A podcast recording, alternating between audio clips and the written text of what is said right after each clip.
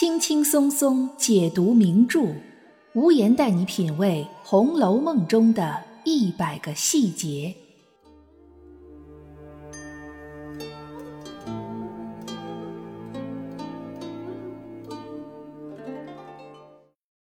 品读细节之美，发现别样红楼。大家好，我是暗夜无言，欢迎您收听《红楼梦》中的一百个细节。今天我们一起来分析分析，从元春省亲之后到端午节送出节礼之前这一段时间里，都发生了哪些奇怪的、不同寻常的事情。我们都知道，元春端午节给贾府送的节礼，宝玉和宝钗是一样的，黛玉和三春是一样的，在数量和质量上都不如宝钗。这件事情一直被看作是元春选定薛宝钗为未来的宝二奶奶的标志。之前元春省亲的时候，虽然她改掉了红香绿玉，但那时她还没有最终决定宝玉应该娶谁。毕竟这件事儿关系着她最爱的弟弟的终身幸福，也关系着整个贾府的未来兴衰。不过元春并没有考虑多久。他很快就做出了决定。虽然一直到五个月后的端午节才从节礼的多寡中体现出来，但省亲后的许多细节描写都在暗示我们，贾元春已经选定了薛宝钗，而且这件事儿也被很多消息灵通的人知道了。或许被蒙在鼓里的只剩贾宝玉一个人了。第一件不同寻常的事情是，贾环居然到薛姨妈那里去和宝钗、香菱、莺儿一起玩牌。在之前的所有章节里，从来都没提到贾环和薛家的人有什么来往。而且正是正月里，贾环想玩，大可以去探春那儿，或者迎春、惜春那儿，为什么要跑到和自己没有任何血缘关系的薛家去呢？如果仅仅是因为薛宝钗性格好、口碑好，这个理由并不充分。会不会是赵姨娘听说了什么小道消息，知道了薛宝钗将会是未来的宝二奶奶，所以怂恿贾环去套套近乎呢？这很符合赵姨娘的人设。可惜莺儿没给贾环留面子，贾环自己也不争气，闹得不欢而散。赵姨娘因此而痛骂贾环：“谁叫你上高台盘了？下流没脸的东西，哪里玩不得？谁叫你跑了去讨这没意思？”这几句话真是意味深长。谁叫你上高台盘了？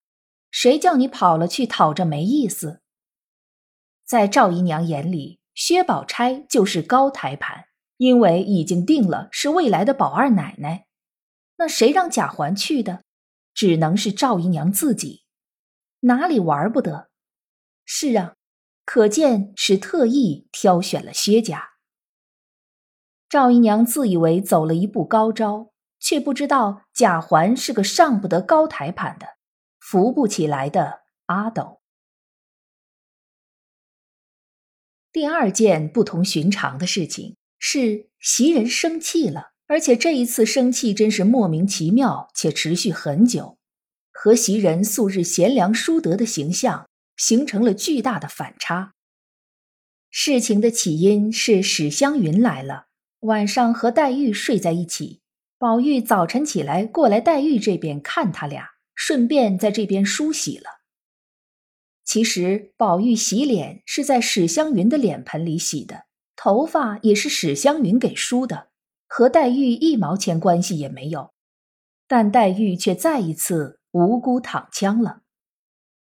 袭人生气了，在薛宝钗来问宝兄弟哪里去了的时候，袭人丝毫没有掩饰的抱怨道：“宝兄弟哪里还有在家的功夫？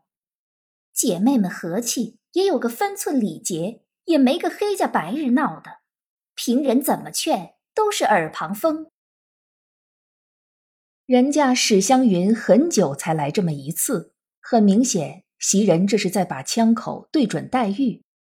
而他之所以这么做，就是因为他很清楚，宝钗已经被选定为宝二奶奶，是他未来的主母。他必须要在一开始就把自己的形象树立起来，也要坚定的和宝钗站在同一个阵营里。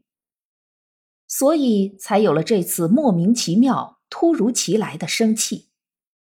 果然，宝钗的反应让袭人觉得自己做对了。宝钗听了，心中暗忖道：“倒别看错了这个丫头，听她说话倒有些见识。”宝钗便在炕上坐了，慢慢的闲言中套问她年纪、家乡等语，留神窥察其言语质量，深可敬爱。这一小段描写可以说是再明白不过了。宝钗就是在以一个未来女主人的身份考察未来的姨娘，两个人在此时就已经建立了牢固的攻守联盟。所以接下来袭人便可以继续和宝玉生气，因为未来的宝二奶奶已经默许了。这一次生气长达一天一夜，甚至已经超过了宝黛二人闹别扭的时长，这是以前从未发生过的。可惜，宝玉只知道跟着生气，并未想到这其中的关键。第三件不同寻常的事情是宝钗的生日。其实过生日本身没什么奇怪的，但是贾琏和凤姐的一段对话有点奇怪。先是凤姐儿问贾琏：“宝钗的生日怎么过？”贾琏说：“你多少大生日都办过了，怎么这回倒没主意了？”凤姐儿回答道：“大生日是有一定的责力，如今他这生日大又不是，小又不是，所以和你商量。